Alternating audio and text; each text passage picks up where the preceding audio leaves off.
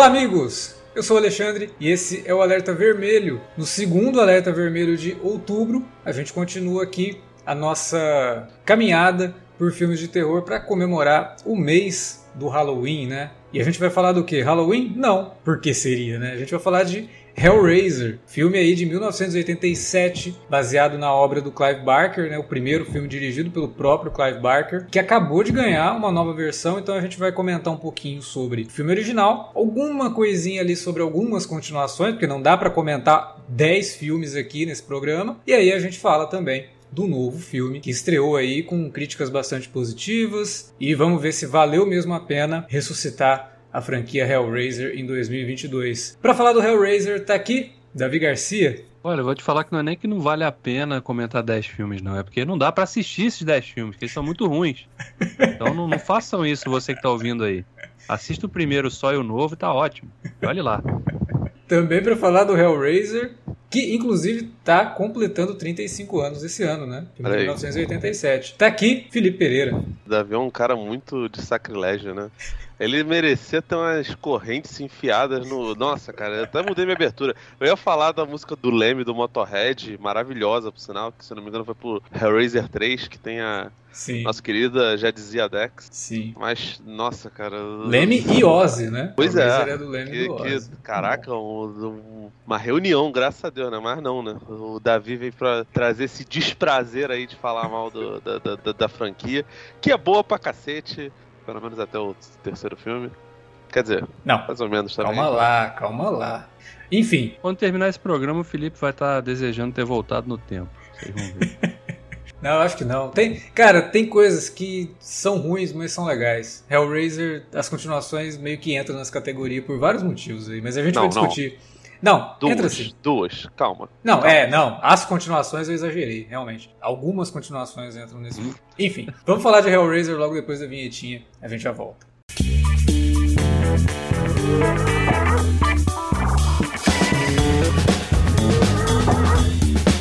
Agora ficou mais fácil ajudar o Cine Alerta a manter o conteúdo no ar e a produzir mais podcasts. Além do padrim.com.br/barra cinealerta, onde você pode escolher um valor e contribuir mensalmente e ainda participar de um grupo secreto no Facebook para ter acesso antecipado aos programas, você também pode nos ajudar toda vez que for comprar aquele livro, filme, quadrinho ou o que mais você estiver precisando. É só entrar em cinealerta.com.br/ofertas e conferir uma lista sempre atualizada das melhores ofertas disponíveis na Amazon e em vários outros sites. Você também pode encontrar produtos relacionados aos temas dos podcasts e o melhor, qualquer compra feita a partir partir de um link que você abriu no nosso site, já garante uma ajuda pra gente. Ajude o Cinealerta a continuar produzindo esse conteúdo que você gosta. padrim.com.br barra Cinealerta ou faça suas compras a partir de cinealerta.com.br barra ofertas. Fique agora com o podcast. Antes da gente começar esse papo sobre Hellraiser, fica o aviso de spoilers. Tem spoilers aqui do primeiro filme, do segundo, do terceiro, do quarto e do novo filme que estreou esse ano. Então, se você ainda não assistiu o novo Hellraiser, quando a gente começar a falar lá no final do programa, já fique sabendo que a gente vai comentar o filme com spoilers.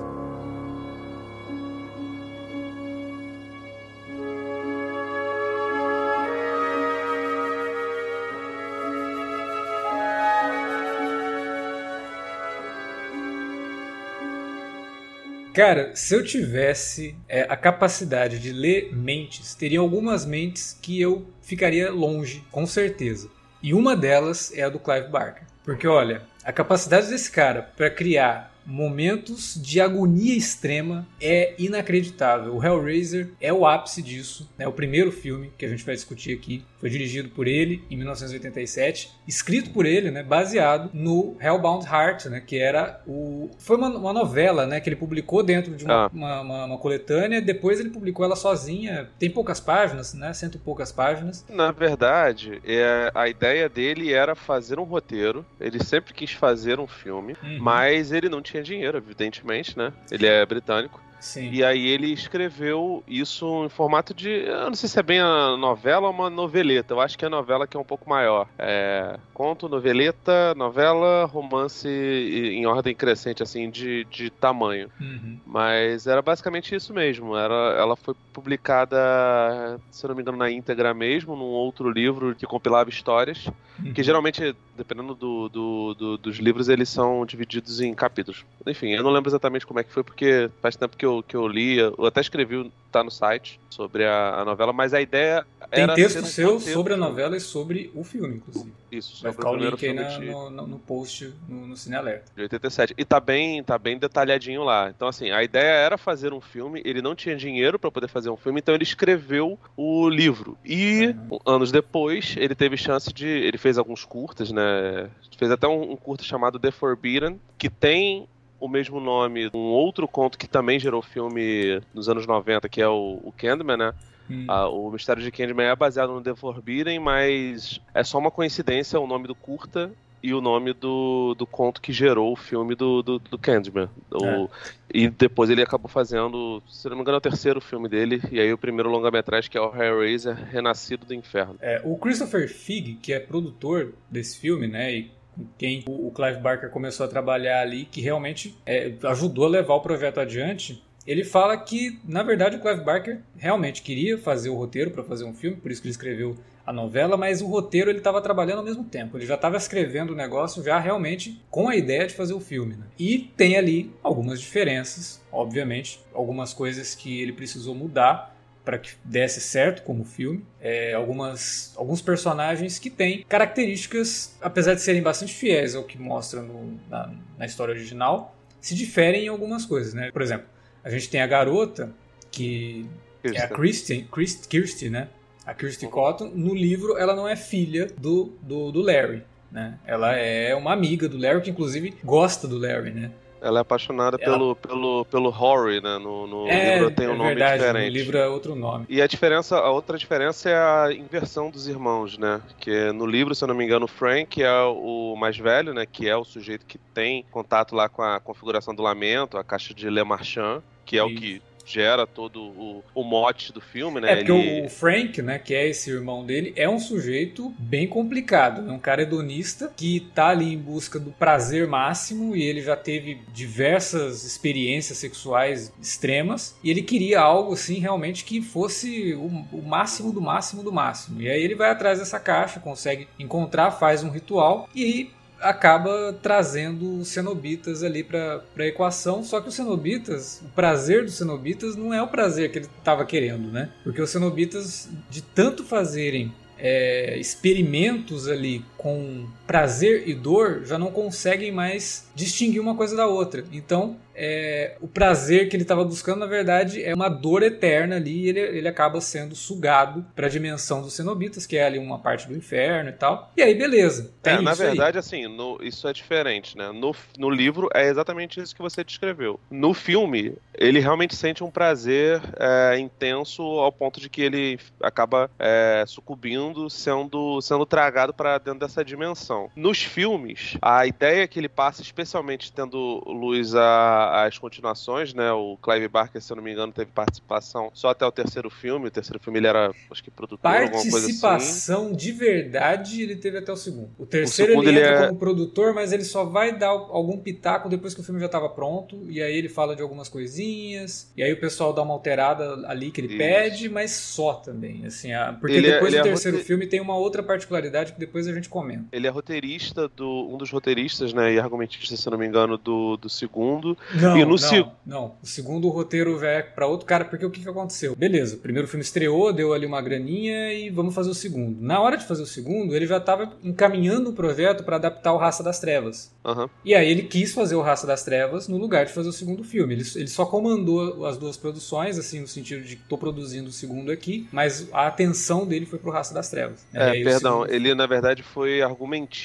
Ele, ele, fez o argumento e o Peter Atkins fez o é, roteiro o Peter Atkins do. todo com. Ele, ele é acreditado como argumentista porque o Peter Atkins acaba pegando coisas do primeiro livro para trabalhar mais a questão da mitologia coisas dos que ficaram de... e tal. É, coisas que ficaram de fora do primeiro. Coisas que ficaram de fora, né? Então, na, à luz das continuações, o que você entende que aconteceu com o Frank é que ele também virou um cenobita. E as teorias que rodam na, na, na, enfim, tem gente que estuda o Hellraiser é de que os cenobitas, pelo menos no primeiro filme, eles não tinham ideia de que eles já foram humanos, né? Isso é um negócio que é desenvolvido nas, nas, é, nas no continuações. Segundo filme, no segundo filme isso já fica bem claro. Assim. E, e, eu, sinceramente, essa parte aí eu já não gosto tanto. Acho que não, não pega, não é a parada que me incomoda profundamente, até porque assim, eu não sou super fã da, da saga Hellraiser, eu gosto muito do, do primeiro e gostei desse, desse último, mas é só acho dois uma trecheira muito divertida, acho três uma galhofa tremenda, maravilhosa, só por ser galhofa, e o quarto é, é, é a puta que pariu, cara, é a maluquice do cacete. Acho que o quinto que, enfim, já aí já virou filme qualquer coisa. Que... É filme pra TV. A partir do quinto filme foi tudo pra, pra Não, DVD. Se fosse direto. só filme pra TV, tava de boa. O problema é que assim, pegaram um roteiro avulso e transformaram em Harry, só, colocaram o, o, é. o Podia ser qualquer filme Bradley. de slasher, né? E aí você é, coloca é, e... cenobitas ali. E, e, assim, por mais que as pessoas coloquem o Pinhead, né, o, o personagem que depois ganhou esse nome lá do Doug Bradley, é, não é um filme de, de slasher, né? O, os, os Hellraiser, eles são filmes sobre, sobre BDSM, sobre sadomasoquismo, né? Não, não esse último, porque acho que o pessoal achou que poderia pegar muito mal, os produtores acharam que poderia pegar mal. De certa forma, foi uma pauta que, que deveria ser pensada de qualquer forma, mas basicamente foi, foi abandonado. É um filme sobre, sobre questões ocultistas, sobre magia, então. É, tem até uma, uma, mensagem que, por mais que o filme fale sobre tudo isso, ele tem até uma, um quê meio moralista, né? que ah, você vai buscar o sexo, você vai buscar o prazer, você vai buscar não sei o que, sexo fora é, do casamento, não sei o que, você vai ser punido. Fora que, o, fora que nesse novo filme também parece que esse aspecto moralista fica mais forte ainda, né? Ah, porque... então, eu não sei se ele, é, se ele é exatamente moralista, porque, baseado na ideia do Clever Barker, porque o, o, o, Barker, ele é um sujeito que, que viveu a vida dele meio, sabe, solto no, no, no sentido sexual, sabe? Ele é, ele é um cara... até que não é, não é... Ideia dele. É, sim, talvez tenha sido acidental. Oh, tá no consciente acho... do cara também, né? É, Essa eu não acho que foi acidental não, cara, porque assim, você pega, no, pelo menos no, no livro, o, a personagem que sobrevive no final é a Kirsten, que era uma pessoa que tinha desejos por um sujeito que, que era casado, né? Então, tipo assim, ele Sim. zoa com as pessoas que, que são naturalmente horrendas. É, e, e, mostra que o prazer em excesso pode fazer a pessoa sucumbir. No caso, nessa nova versão, ele troca a questão do, do, do, do prazer mais pela. Pelo vício. Pela, pela ânsia de poder, né? Pela ganância, né, Davi? Não, e pelo vício também, né? A personagem da Riley, né?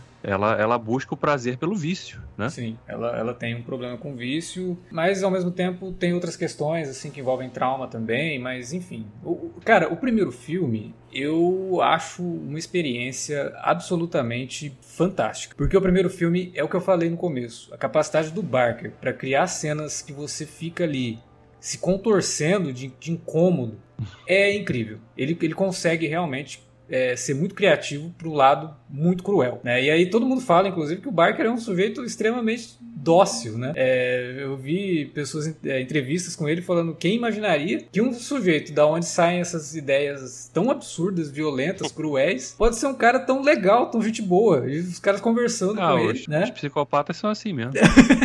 não, não é psicopata, que isso. Não, não... O, o, o Clive Barker, eu lembro que quando ele surgiu, ele foi extremamente elogiado pelo nosso querido Stephen King. Sim. O Stephen King dizia que ele era o futuro do... do... Inclusive essa frase frase do Stephen King, ela, ela é replicada até hoje em todo o lançamento de alguma coisa do Barker, né? Pois é, Livro, é, qualquer coisa. Adaptação em quadrinho, filme, toda vez tem lá a frase do Stephen King. Do, do, do, no Books of Blood recente, no novo Candyman, do Daniel da Costa, sempre se, se, se coloca isso, né? Mas é, mas é fato, tipo assim, o Stephen King foi um cara que achou absurdo o que ele tinha feito, e de fato é absurdo, né? Os, os livros dele, eu li, eu li o, o The Forbidden, né? O Candyman, li o o Hellraiser, comecei a ler o Cabal, que é o Raça das Trevas. É. Inclusive tem um podcast muito bom que o Alexandre e o Wilker fizeram lá atrás no, no infelizmente, é, Finado, finado Fora, da, curva. Cara, eu adoro o Raça das Trevas. Eu gosto mais do Raça das Trevas do que do Hellraiser. Ah, eu cara, eu o gosto Raça das Trevas mais interessante, assim, ele discute coisas mais de forma mais profunda e tem mais a ver com o que o, o que o Barker queria falar realmente sobre várias coisas ali como preconceito e tal. Mas o Hellraiser, cara, ele, ele e assim, a gente não pode esquecer, é o primeiro filme que o Barker dirigiu também. Ele era muito novo quando ele fez esse filme e ninguém tava botando fé nisso, sabe? Tanto que o, o orçamento do filme é um milhão, cara. Um milhão de dólares pra fazer esse filme. Barato, É, teve até um cara que eu vi esses dias no Twitter comentando assim: toda vez que alguém fala assim, ah, esse filme custou 200 milhões, aí eu vou ver uma porcaria, eu fico imaginando quantos Hellraisers não dá pra ter feito com esse dinheiro, né? Porque o primeiro que é bom É. foi feito com um milhão. E, cara, ele consegue fazer coisas ali que, com muita grana, talvez, ele não, não teria conseguido. Então, é um daqueles filmes que a, a escassez de, de, de orçamento, de, de, de recursos, ela foi, de certa Benéfica, forma, né? boa, benéfica. Ela obriga o cara a faz- ser mais criativo, né? Tem Exatamente. que fazer mais com menos, né? Então o cara tem que ser mais criativo possível, né? Pô, visualmente, o visual dos Cenobitas, principalmente do próprio é, é, Pinhead, né? Que acaba sendo chamado de Pinhead só no terceiro filme, né? É, o nome dele é- seria o The Priest, né? Ou o líder dos Cenobitas, né? O, o visual todo dele e dos outros Cenobitas também. Aquele que fica batendo os dentes, eu adoro. Acho ele fa- Nossa. fabuloso. É muito bizarro, né? E a, e a Cenobita também acho bacana. Que, inclusive, né, a gente não pode de- é, deixar de comentar isso no livro. O aspecto do, do gênero do Pinhead é algo que não, Tá não é definido. Né? Ele, inclusive, a- toda a questão do tanto que os cenobitas alteram os, pró- os próprios corpos é justamente para Cara, não tem nem definição de sexo. E ele é totalmente descrito como andrógeno. Reza a lenda que no filme ele só não foi interpretado por uma mulher porque já tinha acreditada no filme como Female Cenobite, né? Não tem nome. Que é vivida pela Grace Kirby. E ela fala, inclusive, num documentário lá que não colocaram o Pinhead como mulher por conta disso. Eles não iam ter duas cenobitas ali, sendo que também no filme já tinha mais duas protagonistas, né? Sendo que uma, inclusive a ideia do Clive Barker era colocar a Julia como a vilã depois do segundo filme. Ela seria, ela substituiria o Pinhead como vilã e o Pinhead apareceria brevemente nas continuações. Mas aí a própria atriz não quis e aí o Pinhead acaba assumindo realmente a, a figura central né, do, É, do- então, na verdade, se você for, for pegar ao pé da letra, né, o, o Clive Barker era um sujeito que, que tinha umas, umas andanças meio doidas, né? Pra poder fazer a pesquisa pro, pro livro, ele frequentou rodas de BDSM, por isso que ele consegue colocar esses aspectos tão vivos ali, é, dentro do, do, do filme e do próprio livro, porque é, é extremamente fiel. Fora essas adaptações que você falou no começo, é extremamente Uhum. fiel. E a própria personificação do, do The Priest, né, que no, no, no livro, é muito parecido o que a Jamie Clayton faz, porque a, a descrição física é, é de traços mais finos, mais parecidos com de mulher, mas a voz que, que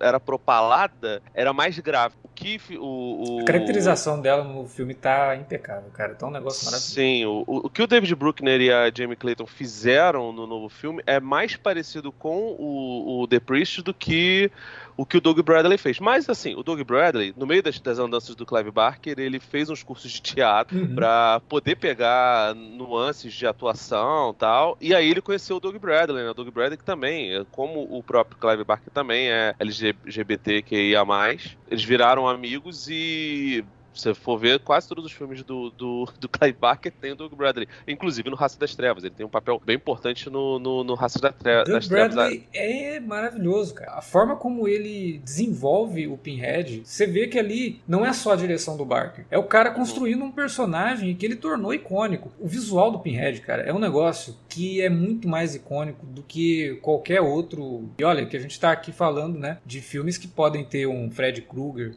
um Jason Myers, o Leatherface. Cara, nada disso supera o, o visual do Pinhead. É um negócio muito absurdo Ah, que qualquer pessoa que vê aquilo já fica querendo saber que, que diabo é isso. Que, que é isso aqui? Eu quero assistir esse filme, eu quero ver que É, eu que confesso, quando, quando eu era moleque eu tinha medo. Eu ia na locadora, via as capas do, dos Hellraiser lá, me dava medo, cara. Não, e, e qualquer Hellraiser que você pensar, ele vai necessariamente remeter ao. ao- e, e não tem nada. Ele não tem um nome forte, tanto que ele foi ganhar o apelido de Pinhead muito depois. Reza a lenda até que o Clive Barker não gostava, mas enfim, teve que. é CD, né? a, a- a- a parada não tava nem mais na mão dele, né? Então, assim. Os pra ele, fãs o- começaram a chamar de Pinhead, aí não teve, não Sim. teve jeito, né? Você vai... E, e, assim, ele é, ele é bastante icônico de um jeito que associou muito o Doug Bradley, como associou o Robert Englund ao, ao Fred Krueger, É. e como, de certa forma, né, por mais que tenha menos filmes, mas acho que também é icônico, o Tony Todd ao Ah, Tony Candyman. Todd, Tony Então- Todd então, também é assim, outro espetáculo. São três personagens de filmes de horror que, que são muito. Que, que normalmente são associados ali a, a Slasher, mas nenhum dos três filmes. Acho que o Hora do Pesadelo é um pouco Agora, mais. é, O Fred é mais voltado pro Slash. Eu- Mas assim, são, são personagens que são icônicos exatamente por serem que eles são. E, e aí eu botaria outra pessoa nessa equação, que é o nosso querido Bob Keane, que é. Aqui ele é um dos, do- o principal maquiador, né? Ele já tinha trabalhado em,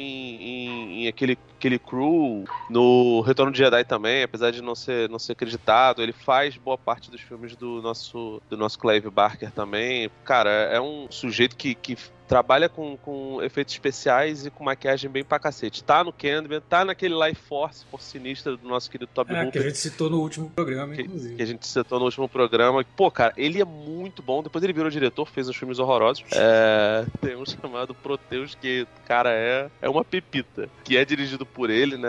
Ele não é um Screaming Mad George, mas, cara, ele manda muito bem. E, e- e você vê que esse primeiro filme, ele é- tem muito efeito prático. Ah, muito efeito prático. Nossa, O- o- não só nos, nos cenobitas, assim, que beleza, eles são seres de outra dimensão, demoníacos, que, que brincam com os prazeres e com, com a dor alheia, esse negócio todo. Mas, cara, não é só isso, os objetos são é, detalhados, a, a caixa, né, de, de, de Le Marchand. Sim, sim. Não, e o, o- quando o Frank, né? Porque a gente comentou ali, o Frank é sugado pela dimensão dos cenobitas e aí passa um tempo, a- o irmão dele vai pra casa onde ele tinha feito ali o, o ritual, né? Que era a casa da avó deles. E o irmão dele vai se mudar pra lá com a esposa, com a atual esposa. E aí ela vê umas fotos, ela descobre umas fotos ali do Frank, relembra do Frank, relembra que ela teve um caso com o Frank antes de se casar com o irmão. Aliás, na semana do casamento do irmão, ela. É, É na véspera. na véspera, né? É Uhum. ela tem um relacionamento com o irmão do cara, que era, né, esse Frank. O Larry, né, ele tá lá se mudando, tal, ele corta a mão, o sangue dele cai no local onde foi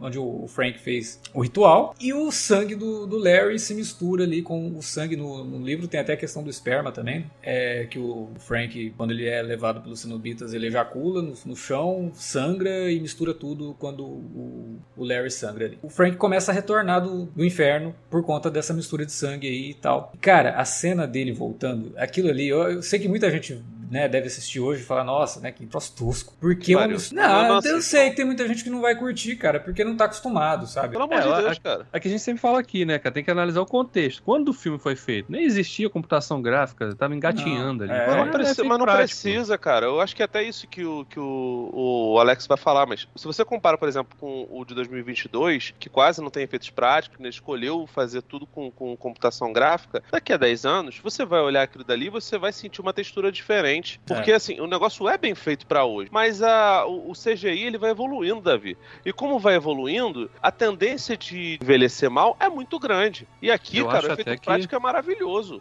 Eu acho até que nesse novo o, o uso de efeitos práticos é melhor do que o CGI, né? As cenas que tem CGI Sim. ali, por exemplo, as- aquelas cenas que o asfalto tá abrindo, eu achei meio, meio tosquinho. É, Os efeitos práticos certinho, não. né? Fica muito- É, os set- quando aquela, mostra aquela movimentação dos sets, realmente, que eles estão movimentando as paredes ali e tal, Sim, sim, aquilo acho que funciona muito melhor, É. né? Mas Uhum. enfim. Agora, cara, você vê o esqueleto voltando e sendo coberto por tecido, e aí é uma gosma, sabe? É um negócio palpável. Você olha aquilo e fala que tava ali, cara. Porra, sabe? cara, é muito bom. É Isso maravilhoso. muito, é muito bonito, cara. Eu fico de bobeira. É, Toda um dos meus momentos vejo- preferidos da franquia Hellraiser é a primeira, o primeiro momento da ressurreição do Frank ali, que eu acho fabuloso aquilo. Eu acho um trabalho de. Bonito não diria que é, mas é Não, é bonito.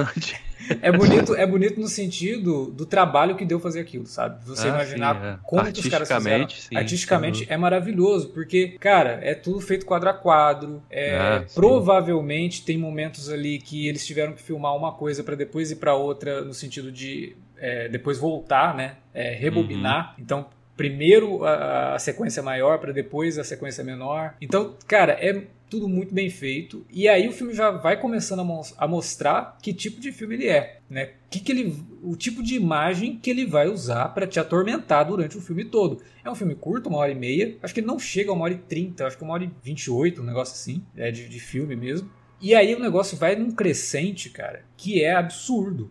Sabe? Você começa a falar, cara, o que vai vir depois disso? E ele te surpreende, ele te surpreende cada vez mais. E o Clive Barker vai criando cenas cada vez mais incômodas. Parece até que tem um prazer sadomasoquista no próprio Clive Barker em mexer com o, o imaginário do público. O Ah, mas é, mas é exatamente isso. Ele vai levando a, a coisa pra ver qual é o limite que o público vai, vai O estabelecer. limite que o público, o limite que os produtores, depois, quando virem o negócio pronto, vão virar pra ele e falar: Cara, você tá maluco? A gente não pode lançar esse filme, né? O filme quase. É, quase não. Ele ganhou uma classificação X.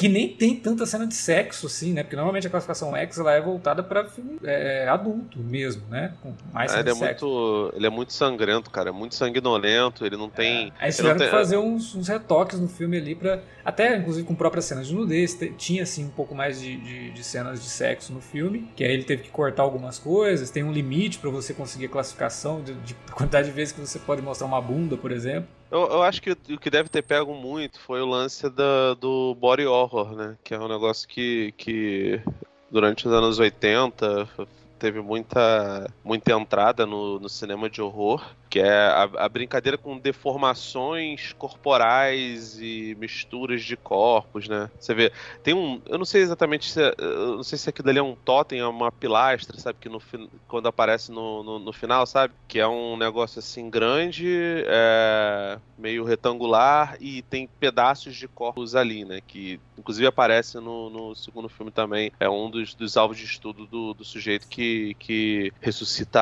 a Julia, né? No, no segundo filme. Então, assim, tem muitos, muitas brincadeiras com isso, fora outras aparições, né? Tem. A gente tava falando o tempo todo que o, que o The Priest, né? O lead Cenobit, que é o. O Doug Bradley é o líder, mas na verdade ele não é, né? No- no- nos, film, nos livros, pelo menos, é o engenheiro que é o líder deles. Ele, inclusive, aparece no, no filme, mas totalmente carente de, de explicação. É aquele monstrão que sai do armário, parece até um, um monstro de sonho, tá ligado? No, no finalzinho, ele ataca a Kristen quando a Kristen faz a. Sim. Tem, tem, tem até uma história sobre isso, né? Porque esse é o momento mais, assim... Aí não, não dá muito pra defender, que realmente é, é bem feio. É, e aí o Clive Barker depois falou sobre isso, né? Ele falou que naquele ponto já tinham gastado a grana pra fazer o filme. Não tinham grana realmente pra fazer o, o efeito ficar bom. E aí ele fala que levando em conta que foi ele e o técnico de efeitos visuais que criaram o negócio, bêbados, até que ficou bom demais. É, não. Aparece, né, o carrinho. É tipo assim, é Cara. É uma cena famosa por, por o pessoal deixar rolar o que não deveria ter aparecido em tela, né? Exato. Mas, cara, pelo amor de Deus, né? O filme, o filme foi, foi feito com, com um orçamento ridículo. É, é, isso até é um problema, porque começou lá a fala de que, pô, o filme custou tão pouco, né? Poderiam fazer não sei quantos Hellraiser. Não, gente, não é assim. Tanto que as continuações foram bem mais caras, obviamente. Sim, sim. Mas, porra, a gente percebeu o que, que deu, né, cara? Que a partir É. do quarto filme foi uma bagunça tremenda. Qualquer coisa, eles enfiavam os cenobitas ali. É uma, uma, é uma saga que tem filme pra casa. Sei lá, o, o Sexta-feira 13 não tem tantos filmes quanto Hellraiser. E A Hora do Pesadelo também não. As qualidades dos filmes dessas duas franquias que eu citei vão decaindo e elas não decaem do jeito que decai Hellraiser, sabe? Não É. mesmo. É, não, é, é bizarro, realmente.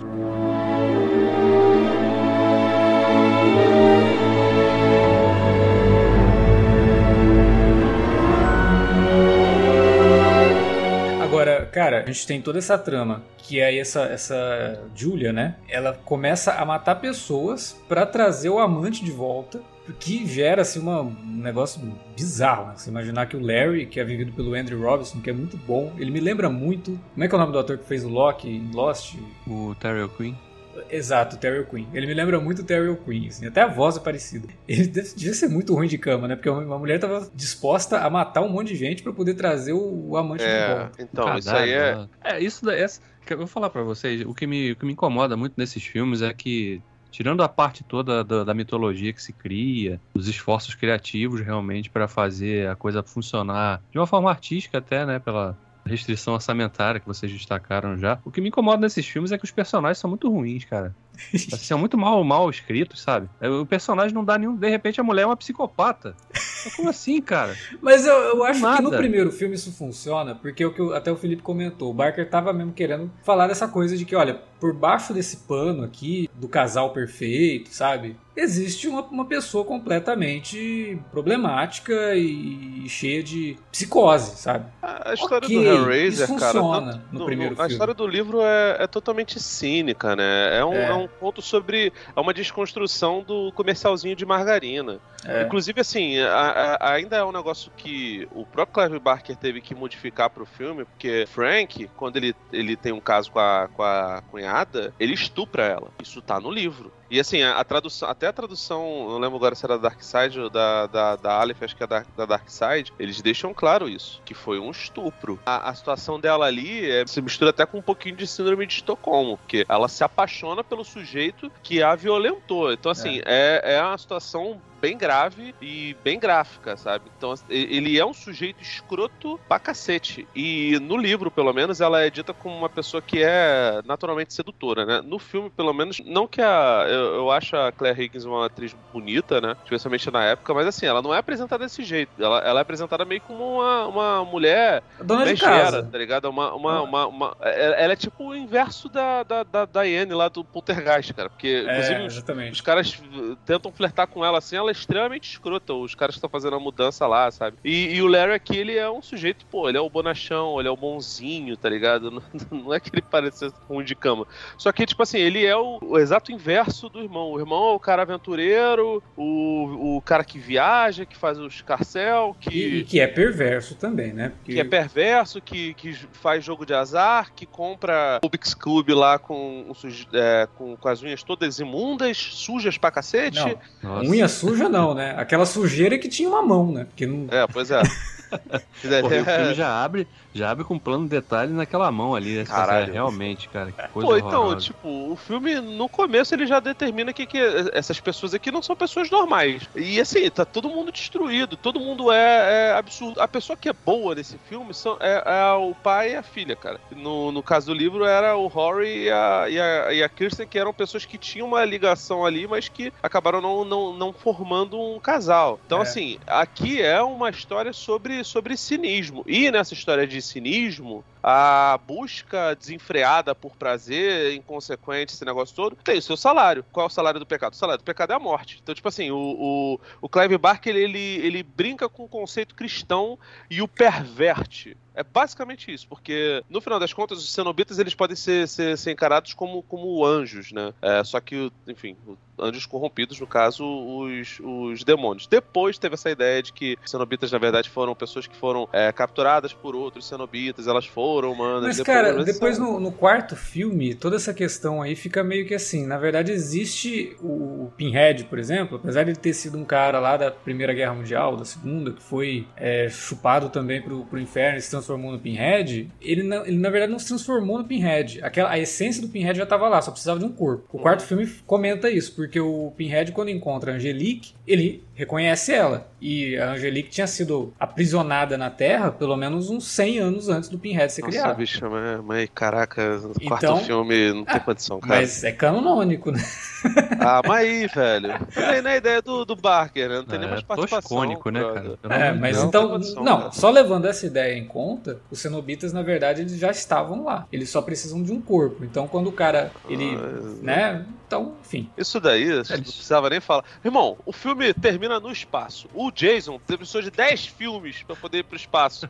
Pelo amor de Deus, cara. Isso já foi Pô, logo no, no- no quarto filme, já foi No pro quarto, espaço. cara. A Pelo amor Mas, cara, criatividade já foi pro espaço. A né? criatividade, é, representa bem. Mas assim, eu gosto de algumas coisas do quarto filme. Eu acho que ele, pelo menos, tentou fazer um troço completamente diferente, ir pra um outro caminho. Não deu certo por diversos motivos que também foram motivos de bastidores. Ele teve muito problema de bastidor. É um filme que a gente nunca vai saber realmente se o quarto filme é tão ruim como é a versão final. Não, e- porque existe uma e- outra versão do filme que não, não foi lançada, né? E, e esse filme ainda O diretor teve. foi demitido e tal. Eu- Foi, foi dirigido pelo Alan Smith, não era o Alan Smith que jogou no Manchester United, não. Quando É surgiu- que esse, esse é Alan Smite, na verdade, né? O-. O, diretor fake de todos os filmes que perdem o diretor, mas que não tem um nome pra colocar. Alan Smite, que também dirigiu Duna, o- aquela versão é, estendida do Duna maior, do, né? do- do David.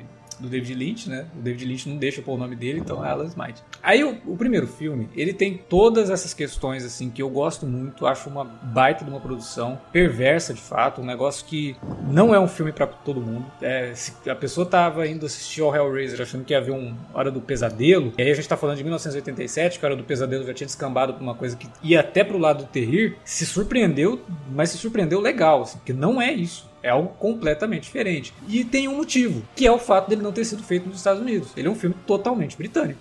O primeiro Hellraiser não é um filme americano.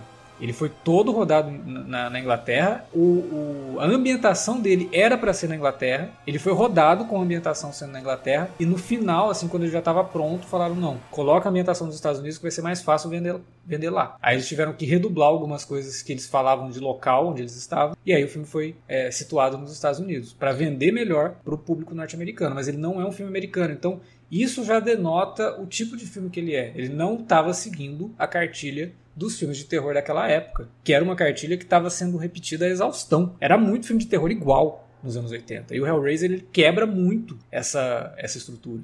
Quebra pela forma como ele mostra a violência, quebra pelo tipo de história que ele está contando, que não é um filme para adolescente, sabe? Não tem nada disso, é completamente diferente nesse sentido. Até a trilha sonora do filme é diferente, né? Porque ela é, é a trilha do Christopher Young, que ele cria um troço extremamente épico, assim, sabe? Uma música que explode, um negócio completamente absurdo, que inclusive não é a música original do filme, né? O, Barker até foi atrás de uma banda de post-punk, né? Uma banda de industrial, para fazer a trilha do filme. Os caras fizeram um demo lá, mostraram para ele, ele gostou, mas a New, New World, né? Que é a distribuidora do filme lá, desaprovou e, e não quis. Aí o Tony Randall, né? Que era o editor do filme, sugeriu o Christopher Young como substituto para o Coil. Tem, inclusive, dá para ouvir no YouTube se você procurar Coil, C-O-I-L, Hellraiser, que é a trilha dessa banda, Coil. Cara, a trilha é legal, mas eu acho que não combina tanto com o filme quanto combinou o tema que o Christopher Young criou, que ele faz um- uma música realmente completamente é, é, épica para um filme que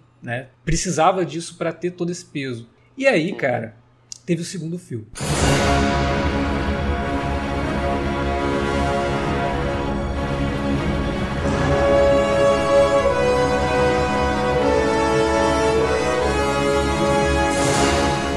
Segundo filme, é, fazia muito tempo que eu não assistia. É revendo pra gente gravar aqui. Cara, o segundo filme nem filme dá pra chamar. Vamos ser sinceros, sabe? É, eu sei que todo mundo fala que ah, até o terceiro é bom. Não é. O segundo filme não é bom. O segundo filme ele tem um monte de problema. O principal deles é que o Barker não é o diretor. E por mais que o Barker fosse um cara completamente inexperiente em direção, ele mesmo brinca, fala que ele não consegue definir o que é uma lente de 35, o que que é uma, uma, uma forma de vidro de pizza. Ele fala que se mostrar as duas pra ele, o cara pegar a forma de pizza e falar que é uma lente, ele vai acreditar, porque ele não sabia realmente nada. E ele conseguiu fazer um filme que pra mim é muito mais coerente do que o segundo. O segundo é um amontoado de cena, cara, que não tem estrutura nenhuma. É um filme que ele não tem começo, não tem meio, não tem fim, não tem estrutura. Ele fica 20 minutos tentando relembrar o espectador do que aconteceu no primeiro filme. Aí depois que ele apresenta mais ou menos qual vai ser a trama, que é basicamente um repeteco do que foi a, a do primeiro, só que ao invés da, da, da transformação da, da volta do Frank, a gente tem a volta da Julia, né, sendo reestruturada ali por conta dos assassinatos que agora são cometidos por um médico maluco que tem a voz do Vincent Price, sei lá por quê.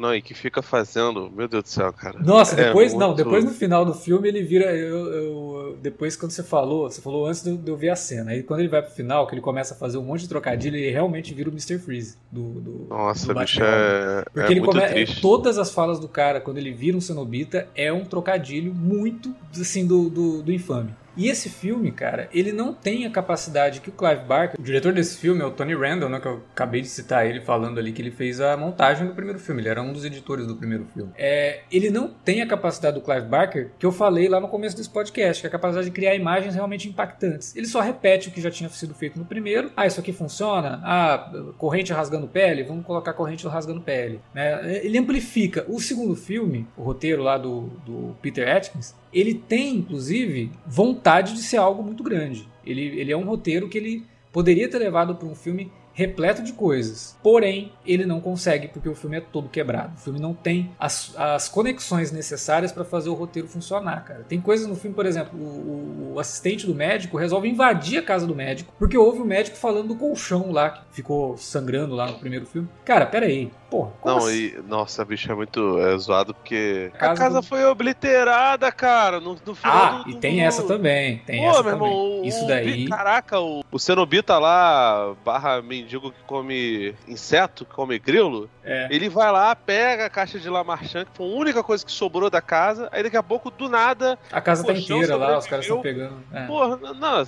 Eu não cara, entendi também. É, eu, assim, eu fiquei, eu, quando eu assisti, eu fiquei assim, cara, será que aquela cena no final, na verdade, não era a casa, era um terreno ali próximo? E aí o filme quis mostrar que agora, na verdade, a casa não caiu, não. Era só um terreno ah, não, é, essa Sei parte, lá, realmente, eu nem, eu nem lembro se, se, se, você tá falando da casa aí, eu tô intuindo de que você tá certo, mas se eu não me engano, era só o colchão mesmo que apareceu, tipo... Não, a casa colchão... aparece. Eles estão lá dentro da casa onde ocorreu tudo, pegando o colchão que tava ali. É que era o colchão da Julia, que era o colchão onde a Julia foi morta. Então, já começa com esse problema aí de conectividade entre um filme e outro, mas que eu quis encarar, sabe, sei lá, a casa não explodiu no final do primeiro filme. É, vamos né, levar isso em conta. Mas o, o segundo filme é uma, é uma, bagunça, cara. Eu não consigo gostar do segundo como eu acho que ele poderia ser bom. Eu acho que ele tinha ali. Eu acho é... que tem várias boas ideias, assim. O, o ele... lance, por exemplo, de, de você ligar com. que foi inclusive reaproveitado nesse novo, é, com, com Leviatã, que é uma, uma figura espiritual, uhum. bíblica hum. até. É, é, muito legal. Eu acho a, a, forma geométrica né, do, do, do Leviatã, de ser aquela coisa meio é, parecida com o com, com que é a configuração dos lamentos, né? Só que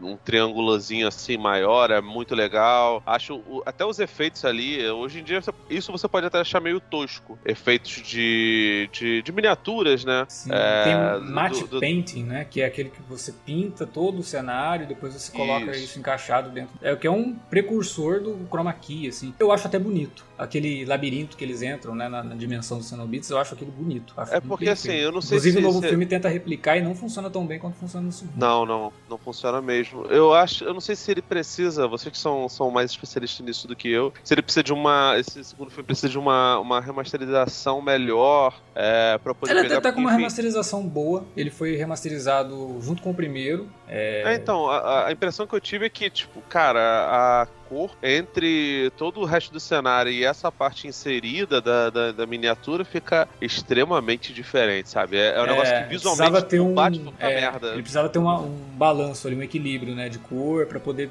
realmente... Esse foi o filme da, da, da, da, da Image Animation que fez essa, essa, essa coisa, foi uma empresa que enfim, fez alguns trabalhos depois, mas não, não foi tão pra... Não é, tipo, não é uma UETA, tá ligado? Não é, é, é. Não é Industrial Light and Magic, mas... É, de novo, esse também foi feito totalmente na Inglaterra. Ele também é um filme britânico. E aí, ele é o segundo e último filme britânico da franquia Hell, Hellraiser. Que a partir do terceiro, a produção vai para os Estados Unidos, né? A Dimension Films, junto ali com a Miramax, adquirem os direitos e tomam para si a produção. E é aí que eu falo que entra um problema, que eu falei lá no começo. Tem um problema envolvendo o terceiro para frente, que é isso. Ele se torna um filme americano. A partir do momento que ele se torna um filme americano, ele começa a repetir os clichês dos filmes americanos de terror da época. Ele deixa de ser aquele filme perverso, que até o segundo filme ainda tem isso, né? ainda tem essa perversidade do sadomasoquismo ali envolvido na, nas ações dos cenobitas. Ele deixa de ser isso para ser um filme de terror bem genérico, sabe? Só que pelo menos o terceiro tem estrutura. Ah, ele... O terceiro é divertidíssimo, cara. Ele tem estrutura, eu, nossa, ele tem começo, meio muito fim. engraçado. Ele tem ali uma personagem que tem uma, um desenvolvimento, ele já não, não se conecta tanto com os, os, outros dois, né? Ele funciona como continuação, mas ele não é tão conectado, não fica repetindo coisas. Tem ali uma questão da, da Christie aparecendo umas filmagens ali que a menina vai atrás, né? Já dizia Dex. Vai atrás de umas filmagens da Christie e acaba descobrindo umas coisas ali e tal, mas é só. E aí o terceiro filme, apesar dele ter essa estrutura, ele é um filme bem genérico. Ele é muito leve nas cenas de terror, por exemplo, né? É só um, tem um sangue ali e tal, mas não é, né, com a mesma intensidade, não é com a mesma, vou de novo repetir essa palavra, com a mesma perversidade que parecia existir na cabeça do Barker, sabe? E aí o terceiro realmente já entra nessa questão e o quarto amplifica ainda mais que o quarto, além de tudo, apesar de eu gostar de algumas ideias do quarto, de trabalhar toda a questão da mitologia, de como foi criado e não sei o que, o quarto ele cai nisso que é uma coisa que o americano adora, que é a história de origem, né? O quarto filme ele é a origem da caixa, ele é a origem né, de como que a caixa foi criada e tal. E aí isso é cansativo. Não, ele é, ele é, ele é muito, ele é muito ambicioso para um filme que não, ah, eu não, é acho nem, que não é nem mais ambição, ou menos bom, cara. cara. Ah, Sim. ele é, cara. Ele tem três linhas do tempo, bicho. É. Ele quer falar do presente, ele quer falar do, do, do, do, do La Marchand lá atrás e quer falar do. E ainda É. futuro. coloca. Meu Deus do céu, essa dominatrix de, de Cenobita aí, pelo amor de Deus, cara. Assim, a atriz é, deixa ela icônica, né? A menina é bonita, esse negócio todo, mas, pô, bicho, o, o- a graça é o Doug Bradley, cara. É o Doug Bradley brincando Não, lá. aliás, esse é um problema do, do quarto filme, um dos motivos de ter gerado problema no quarto filme, porque a versão original, o Pinhead só vai aparecer quase no- da metade pra frente. Aí os produtores assistiram o corte do, do original do diretor lá, Kevin Yeager, Pinhead demorava pra aparecer, os caras, não, não, não, a gente tem que colocar o Pinhead antes, porque ele é o grande chamariz do filme, não sei o quê. Aí ele foi tentando montar o filme pra agradar os produtores, chegou num ponto que ele falou, cara, vocês não vão, nunca que eu vou agradar vocês, então me demito e chega. Nem me acredita aí pra, nesse filme. E aí chamaram o Joe Chappelle, que reeditou o filme, tentou ali encontrar uma forma de reeditar o filme, colocar o Pinhead mais presente no filme. E aí, cara, tem a versão workprint, né, que é um dos primeiros cortes que o filme teve, que é muito mais maluco do que isso, né? Porque nessa na versão que foi pro cinema, a gente começa no futuro, vai lá pro passado, 1800 e tralalá, depois vai pra 1900 e tanto e depois volta pro futuro. Então ele faz essa, ele te- primeiro ele te introduz, ó, vai ter uma trama no futuro, tá? A Workprint não, ela começa no passado, vem pro presente, desenvolve toda a história que acontece no presente. Tem um momento que você acha que o filme vai acabar, e aí o filme não acaba, ele vai pro futuro. Faltando 20 minutos pro filme acabar, ele vai pro futuro. É, é muito zoado isso, cara. Você imaginar isso como estrutura narrativa é muito doido.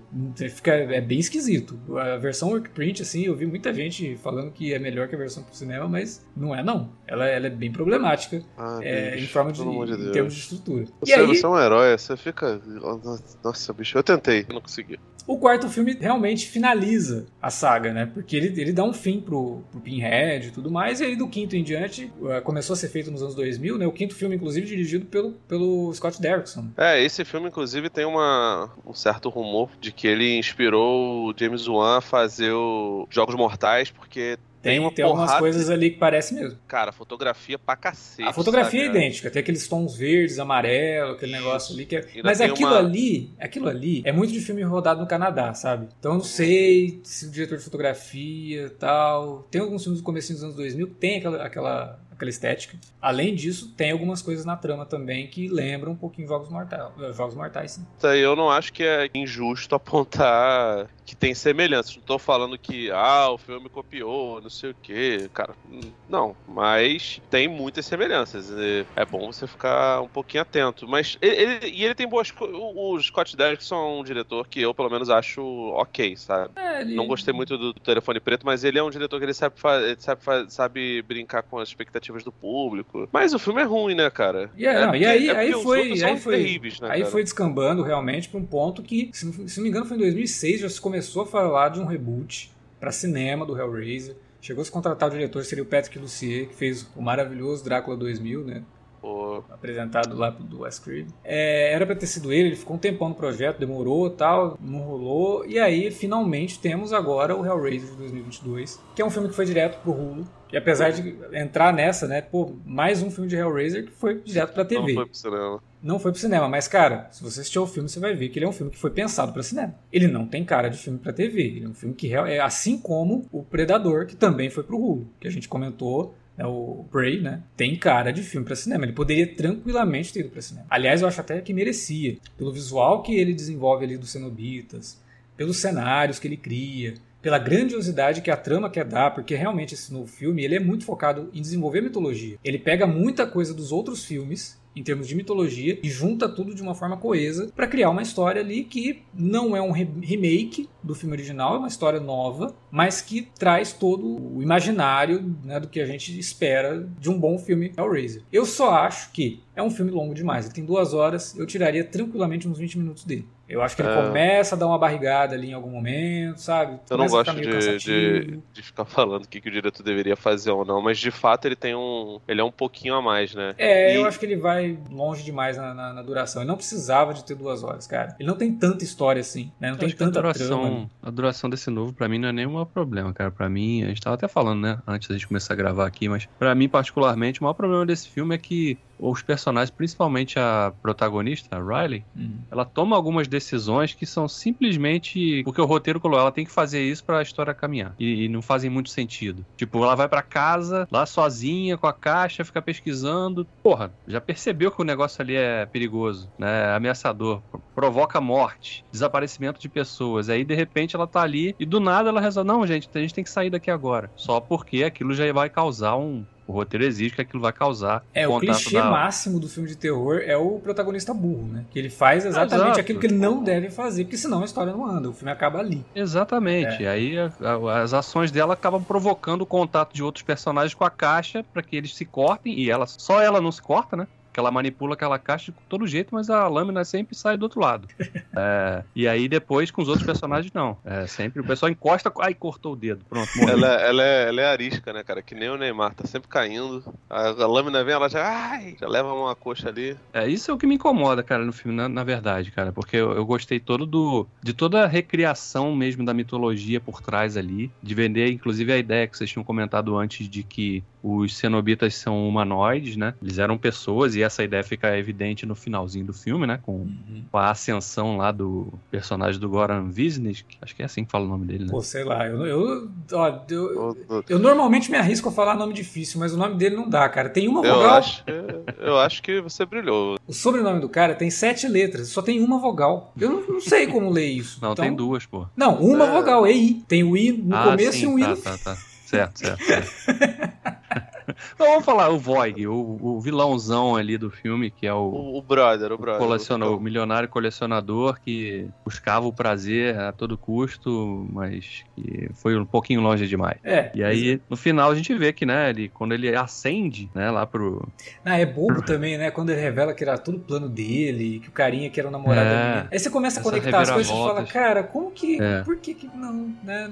É muito conveniente. Não, até porque, até porque se o cara tava combinado, por que, que ele queria fazer a menina desistir do negócio no início? Ah, porque ela, é, pessoas porque funcionam assim, né? Criar, não faz isso, Ex aí, mas não, se eu falar isso, aí ela vai ficar com vontade de fazer. Então... Exato, se ele fala assim, não, vamos, abre a caixa aí, não, né? Tem que falar, não, ó, melhor você não fazer, porque ele sabe que é isso que vai atiçar ela a fazer. Isso é normal, cara, as pessoas o... funcionam assim, cara. O, o, meu problema é que assim, o filme, o, o, o outro filme lá que o David tava reclamando, o clássico de, de 87, as pessoas são, são odiáveis porque o roteiro é cínico, porque a história é Sim, cínica. Um Esse filme aqui, ele não é cínico. Ele tenta fazer mais ou menos como, como a maioria dos, dos novos filmes de horror fazem, que é trazer um filme e abrir possibilidade para que tenham continuações depois. O que para mim não faz muito sentido, porque, primeiro, esse filme ele foi lançado direto pro, pro streaming. Por mais que o Bruckner seja um cara que eu gostei lá do, da Casa Amaldiçoada lá que ele fez e dos Southbound, né? Ele, ele, é um daqueles caras que fica fazendo aqueles filmes coletâneos, né? Com um monte de diretor junto. Sim. Não é um, um diretor ruim, é um diretor bom, eu gosto dos filmes dele. Acho que é um bom nome aí pro, pro, pro terror atual, né? Mas assim, ele é um filme que tenta ser a ponta de lança de uma, de uma franquia. E é ruim, cara, porque assim, o filme não é ruim, mas a, as ideias elas são, elas vão até a página 2, sabe? Você percebe claramente que ele tá é, se poupando, tá tentando montar tá preparando pra, terreno, né? Pra... Tá preparando terreno pra, pra trazer novas continuações e, e, cara, vou te ser sincero, se tiver um Hellraiser 2, eu, eu acredito até que vai acontecer da, da, da, da Riley é, seguir tentando ressuscitar a porra do irmão dela, que claramente não vai voltar, tá ligado? Não, mas ela, é... ela, ela ela, reconhece que o irmão morreu, é, pelo menos isso tá. Sim, mas assim, Eu acho que assim, em termos de trama, o filme é bem fechadinho. Por mais que ele termine ali com uma coisa que poderia ser um gancho, eu não acho que ele tá tão preocupado em dar continuidade. Ele conta uma história com começo, meio e fim. Ah, é uma coisa tá, que a gente... cara, pelo amor de Deus. Não. A, a cena final não é um gancho, tipo assim, ele não mata o, o o, enfim, esse retorno do vilão é ridículo, mas assim, é, ele, tra ele pega o vilão, ele dá uma nova chance para ele, para ele se transformar num, num cenobita, sei lá, ser a encarnação do, do Leviatã, que, que é uma ideia que provavelmente vai ser horrível. E, cara, ele não tem coragem de matar a protagonista, tá ligado? A Kirsten, ela tem mais motivos para poder sair viva do filme de, de 87 do que a Riley aqui, cara. Enfim, fora o é, fato eu de. Eu torcendo pra ela morrer, confesso. Eu não acho que é um personagem odiável, não, né? Mas, cara, é. é a morte é... dela serviria para trazer ali um uma redenção para ela, porque ela sabe que ela fez muita coisa errada, né? Ela acaba causando a morte do irmão, ela acaba quase causando a morte do outro amigo ali. Então, se ela se sacrificasse, realmente traria um peso assim para personagem. Mas eu acho que se tiver continuação, que queria... não sei nem se seria focado nela, sabe? Eu acho que a história dela tá bem definida ali. Não, sem falar que assim, tem umas ideias, tipo, aí beleza, né? Aqui a configuração do lamento, ela tem várias formas, isso eu achei uma ideia muito legal. Tem seis formas diferentes e tal. É, aí que é... eu falo que é toda a questão de criar realmente uma mitologia ali que nos nos outros filmes estava dispersa em vários filmes. E aí eles juntaram tudo para transformar Sim, numa coisa assim, coesa. a parte do Leviatã e a, a, o mapa do inferno e a transformação da casa ali, cara, aquilo ali tem elementos do segundo filme. A própria mansão lembrar um pouco a arquitetura da, da configuração do Lamento tem a ver com a cena pós-crédito do terceiro filme e do quarto, né? Que é aquele prédiozão lá do Le Marchand. Enfim, ele condensa várias coisas ali e ele ressignifica e traz uma, uma nova parada de, de mitologia. Mas as próprias regras dele, por não ser explícito, acabam sendo muito confusas. Por exemplo, ele fala, Pinhead, né? A, a Jamie Clayton, ela fala assim: ah, você precisa de tantas vítimas, acho que eram seis. E aí, no final das contas, sei lá, o Shutterhead lá, o cenobita do, do Dentinho, né? Que no original era uma criança que, que achou a configuração do lamento, ele acaba sendo destruído e teoricamente teoricamente ele conta como uma das, das, das vítimas. Cara, como assim? O cenobita ele, ah, ele yeah. vira uma vítima. Pode ser que fosse uma mentira, tá ligado? Enfim, própria... do jeito que ele não explica, eu acredito até que eles não vão explicar isso, tá ligado? Mas, cara. A, a lógica do filme é confusa realmente, porque você vê que até a própria. Pinhead, vou chamar de Pinhead, né? Sim, Pinhead, é. A própria Pin, a própria Pinhead da Jamie Clay dá uma roubada ali depois, quando ela encurrala a Riley lá. Porque ela faz a Riley se cortar com a, com, com a caixa ali. Entendeu? Já, a menina tinha manipulado a caixa mil vezes, já não se cortou. Aí ela chegou ali, não, preciso de mais duas vítimas, não sei o que tal. Duas, não fala vítima, né? Preciso de mais duas, duas pessoas aí. Ela pega a caixa e, e abre o troço para cortar a mão da garota. Pra ela ficar ali também, sabe, dependendo daquela. Eh, presa naquele, naquele ritual ali, digamos, né? E outra coisa, né? O, o, a própria lógica da coisa de a pessoa corta a mão, ou seja, pingou o sangue ali pronto, tá condenado. Funciona diferente, né? Para alguns personagens, de acordo com a necessidade do roteiro. É, né? a, conven... a gente chama isso de convenção conveniência. Exato, porque para uns a vertigem vem logo em seguida, ele já mergulha naquele mundo de pesadelo dos cenobitas. Outros não, ficam ali caminhando ainda. Sabe que me parece uma tonturazinha e tal. Sabe e que me pareceu, que... cara? Eu, eu, eu, revi recentemente o Candyman, né, o original de 92, e o personagem, o, o Candyman, quando ele lida com a personagem da Virginia Madsen, ele ele olha ela de uma maneira diferente das outras vítimas dele. No, no, no, no, epílogo mostra uma mulher, enfim, aquela história pode não ter acontecido, ter sido só uma lenda urbana, mas a mulher fala Candyman três vezes na frente do espelho e ela é automaticamente morta. E a personagem da Virginia Madsen, né, a Ellen Lyle, não acontece isso. Por é. quê?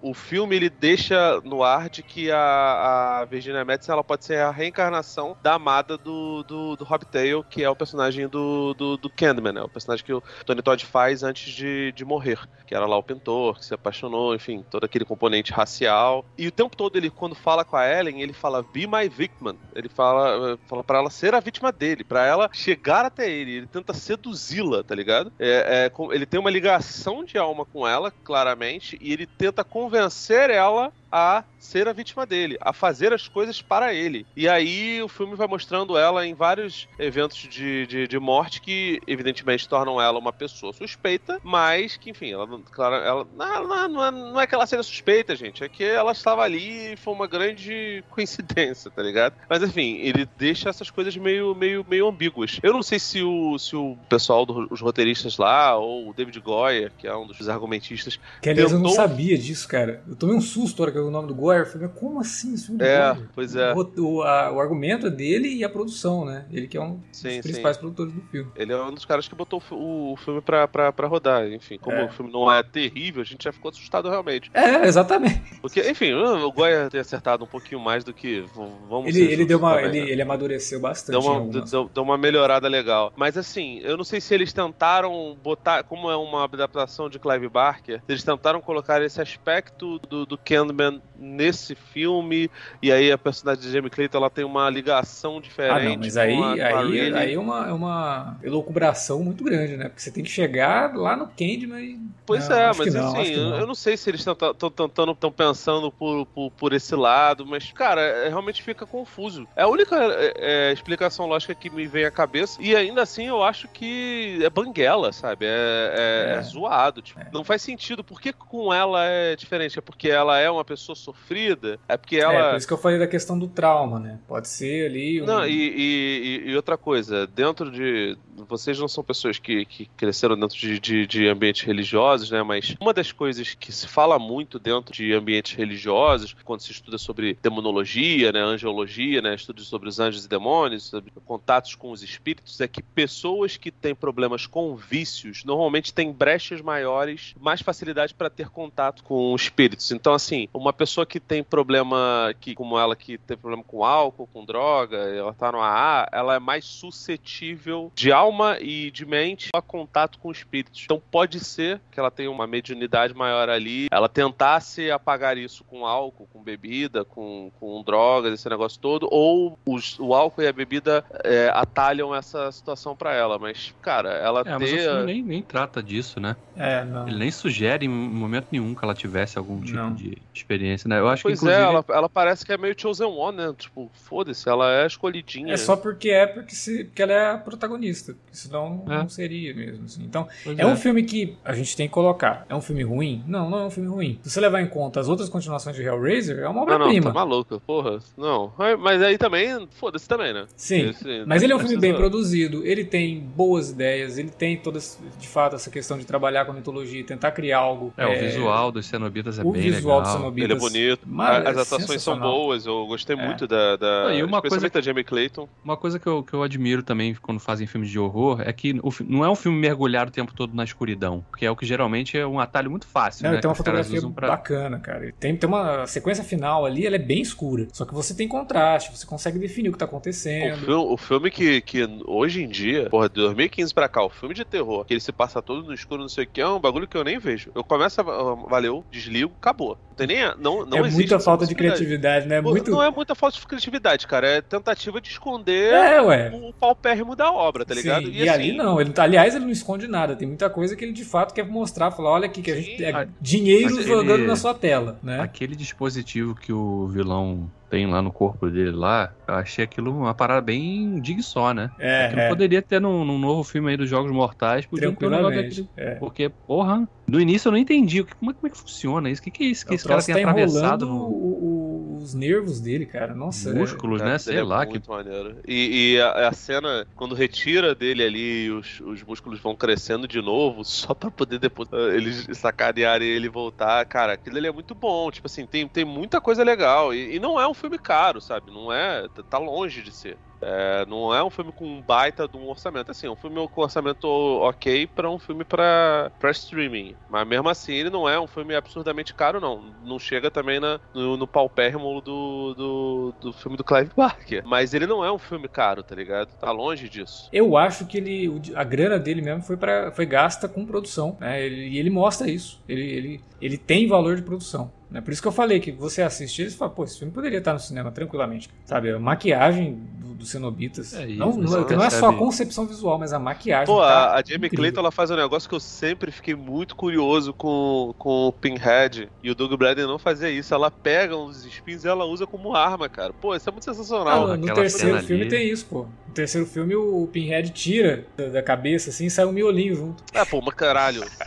Eu, pô, é a galhofa, brother. Eu tô falando do, do, do, de caraca. Vamos usar essa aqui a favor aquela de cena Aquela cena ali deu nervoso, cara. Sim. Ela entra na garganta da, da menina lá e, porra, aquilo ali realmente os caras estavam inspirados ali para fazer aquilo ali. Criar a sensação de tortura no espectador também. Sim, sim. É, porque a tortura ela é lenta, né? Não pode ser uma coisa rápida com corte, assim. Que... Sim, não, claro. tá louco. Tem que, ser, tem que ser. Não, é porque você mostra. É porque tem a perspectiva, tem o plano detalhe da agulha entrando e depois a parte interna, ela atravessando ali a traqueia da menina e tal. É.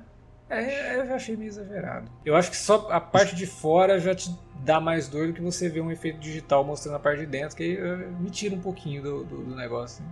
Ah. Acho que, mas funciona. É um filme que, né, tendo em vista que poderia ter sido, acho que é um filme que é, é bacana, traz de volta alguma dignidade para a franquia Hellraiser, é, pelo menos na franquia cinematográfica de, de Hellraiser, né? Porque além dos, do, dos filmes, Hellraiser tem aí quadrinhos, tem muita coisa, né? Tem os próprios livros do Barker, que depois ele dá continuidade com alguns outros, acho que são mais dois livros. É, quadrinho tem um monte, inclusive alguns com envolvimento do próprio Clive Barker, é, mas de qualquer forma esse novo filme consegue trazer aí algum algo positivo em relação à, à, franquia. Mas nada, nada supera o original, cara. Realmente o primeiro Hellraiser é uma experiência que você gosta de terror, não assistiu ainda, porra, tá perdendo tempo. Porque para mim é uma das experiências mais completas de terror mesmo. Porque é um filme que te deixa não, muito incomodado, cara. Mas não, deixa, não esquece de deixar o aviso. Não, não faça isso comendo, hein? Porque... Ah, é, então. Ah, eu tava. Tá velho. problema. Ó, não, mas ó, cara, eu posso tá- dizer, eu já fiz isso algumas vezes aqui no podcast, né? Quando a gente tava comentando Ash vs Evil Dead, por exemplo, eu fiz a bobagem de, co- de assistir um episódio lá que o cara, nossa, que perfura o intestino de um Vocês estão de bobeira também, né? De bobeira Então, na mas é- favela. não é pra você- bobeira, Ah, cara. Não é bobeira, é tempo. Não tenho tempo. O tempo que eu tinha era horário de almoço. Aí fui assistir o Hellraiser 2. é. O Hellraiser 2, ele não é tão criativo quanto o primeiro, mas ele é igualmente cruel, né? Tem coisas ali que são realmente muito pesadas, tá no mesmo nível do primeiro. Ele, ele reproduz muita coisa do primeiro. Eu fui, pô, fui almoçar assistindo Hellraiser 2. Não é uma experiência que eu recomendo pra todo mundo. Já deixo aqui, mas se você quiser testar, pode ser que pra você funcione melhor do que pra mim. Prepara o balde depois. É, também. Mas enfim, né? É, o Hellraiser, cara, é um daqueles filmes de terror. Uma das franquias, na verdade, porque apesar dos, filmes, dos outros filmes serem ruins, o visual do Pinhead eu acho que salva muito, que, sabe, toda essa porcaria que foi feita depois ali. Muito se deve ao Doug Bradley, que realmente consegue criar ali um personagem muito icônico.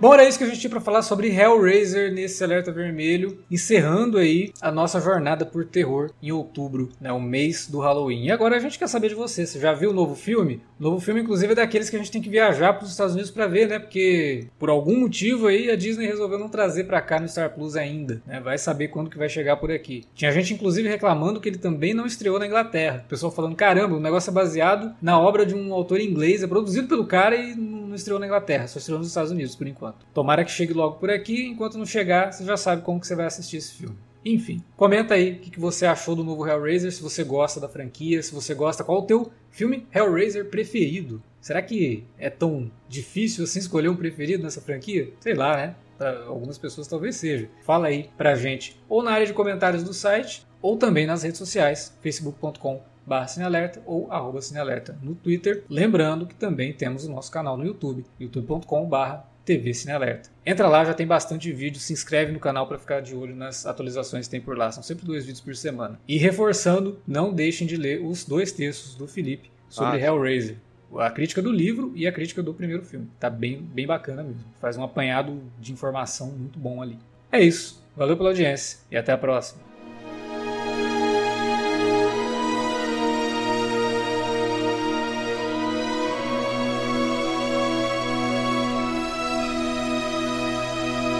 Bom, era isso que a gente tinha para comentar sobre Hellraiser, o filme original, alguns dos filmes, né? E o novo filme que chegou aí. Peraí, cara. Eita. Caraca, o cenobita aí, cara. Caralho. Foi mal, o cachorro subiu aqui.